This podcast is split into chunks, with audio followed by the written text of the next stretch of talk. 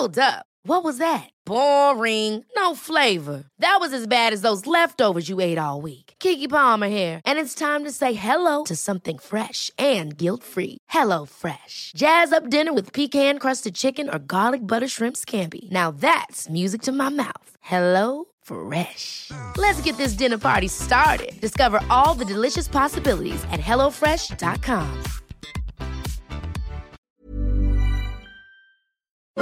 Según cálculos de la Asociación Mexicana de Franquicias, existen en México alrededor de 1.300 en el país y de ellas solo 600 están validadas y reguladas en su modelo de negocios.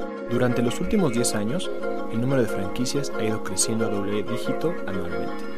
La generación de una marca que le signifique algo de valor a los consumidores es una de las cosas más difíciles de realizar hoy en día, coincide Ramón, mientras los mercados se vuelven más competidos y los consumidores más exigentes e informados, armados con celular en mano. Así los nuevos empresarios han ido reconociendo las ventajas de franquiciar su negocio o asociarse con marcas ya establecidas.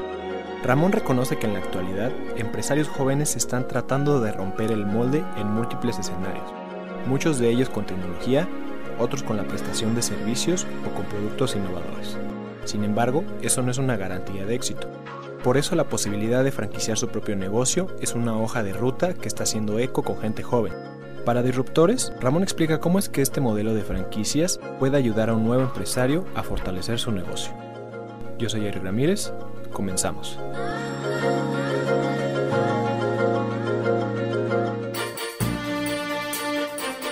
Disruptores. ¿Cuáles son los beneficios de poner una franquicia? Muchísimos. Número uno, una franquicia ya es un negocio probado y comprobado. Como prueba tenemos nuestras estadísticas con las que contamos en México. Si tú abres un nuevo lugar, tú dices, voy a abrir un restaurante que se llame Ramón Pizza ese restaurante, sus posibilidades de éxito al quinto año son entre un 15-20% máximo. Si tú dices voy a traer una franquicia con un nombre reconocido, con procedimientos, con procesos, con todo perfectamente estructurado, el porcentaje se voltea, digámoslo así. Y tienes un 85% de probabilidad de éxito al quinto año. La gente joven está desarrollando muchísimas cosas desde franquicias de, eh, intangibles, como serían, no sé, franquicias de aplicaciones, franquicias eh, de, creaciones nuevos, nuevas que ellos están haciendo desde cualquier punto, ¿no? O sea, y ahí es desarrollar su modelo de franquicia, hacer una franquicia profesional, eh, estructurada, validada, digámoslo así, y que tenga el asesoramiento eh, de primer mundo. Es donde entran nuestros consultores o desarrolladores de franquicia. Conocen tu concepto y desarrollan tu negocio.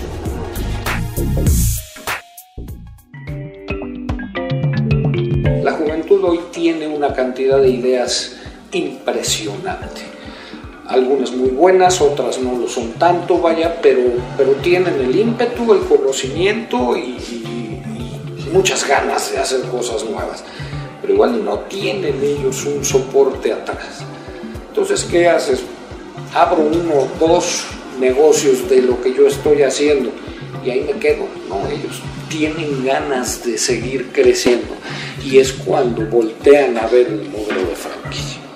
Considero yo que problemas hay uno que es principal y nada más, que cuando tú adquieres una franquicia, con todos sucede.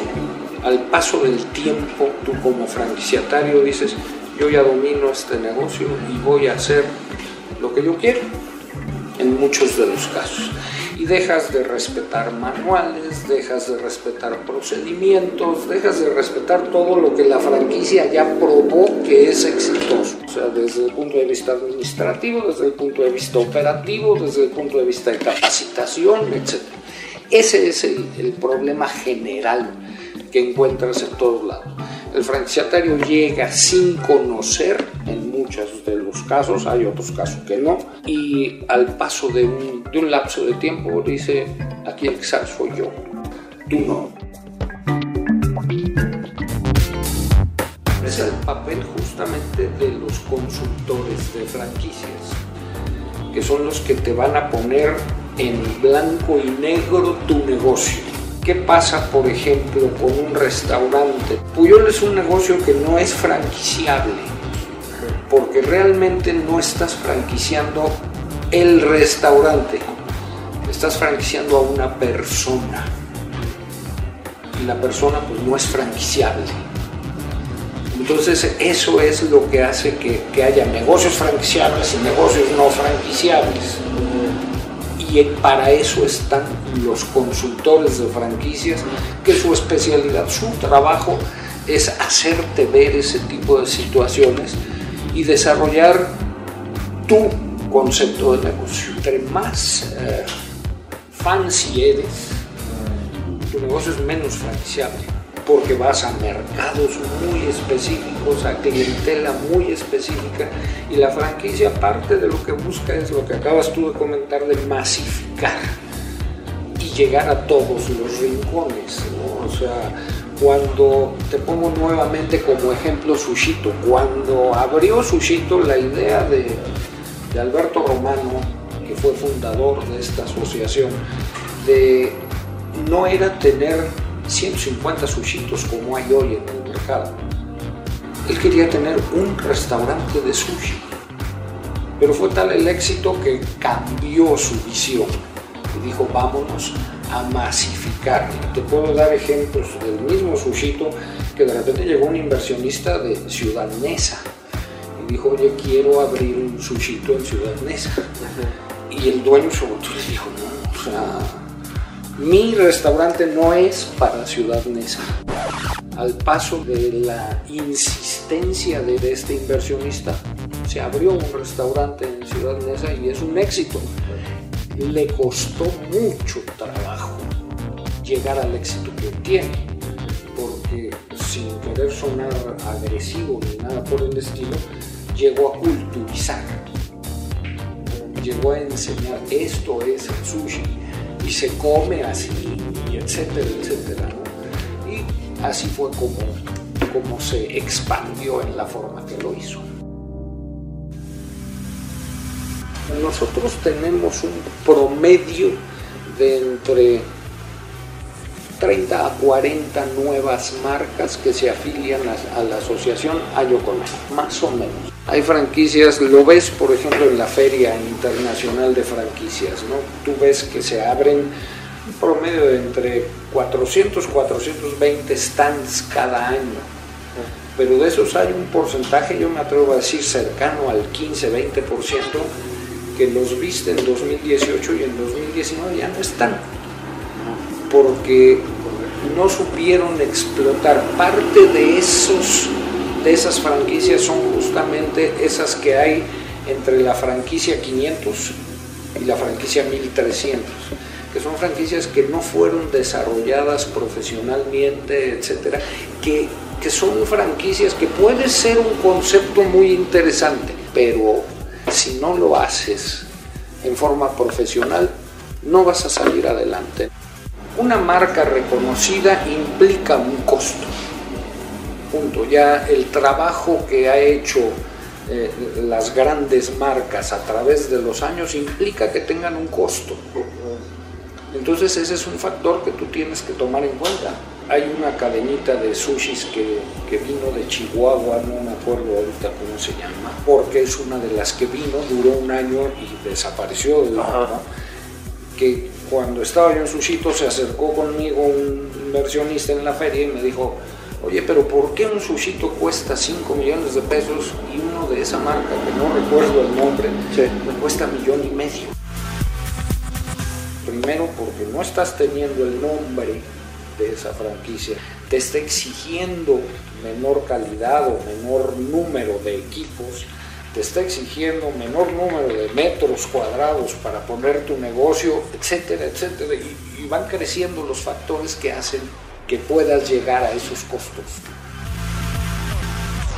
Por último, le pedimos a Ramón un consejo para los emprendedores que quieren iniciar algo, ya sea un concepto enfocado en la exclusividad o en la masividad como lo puede ser un negocio franquiciado.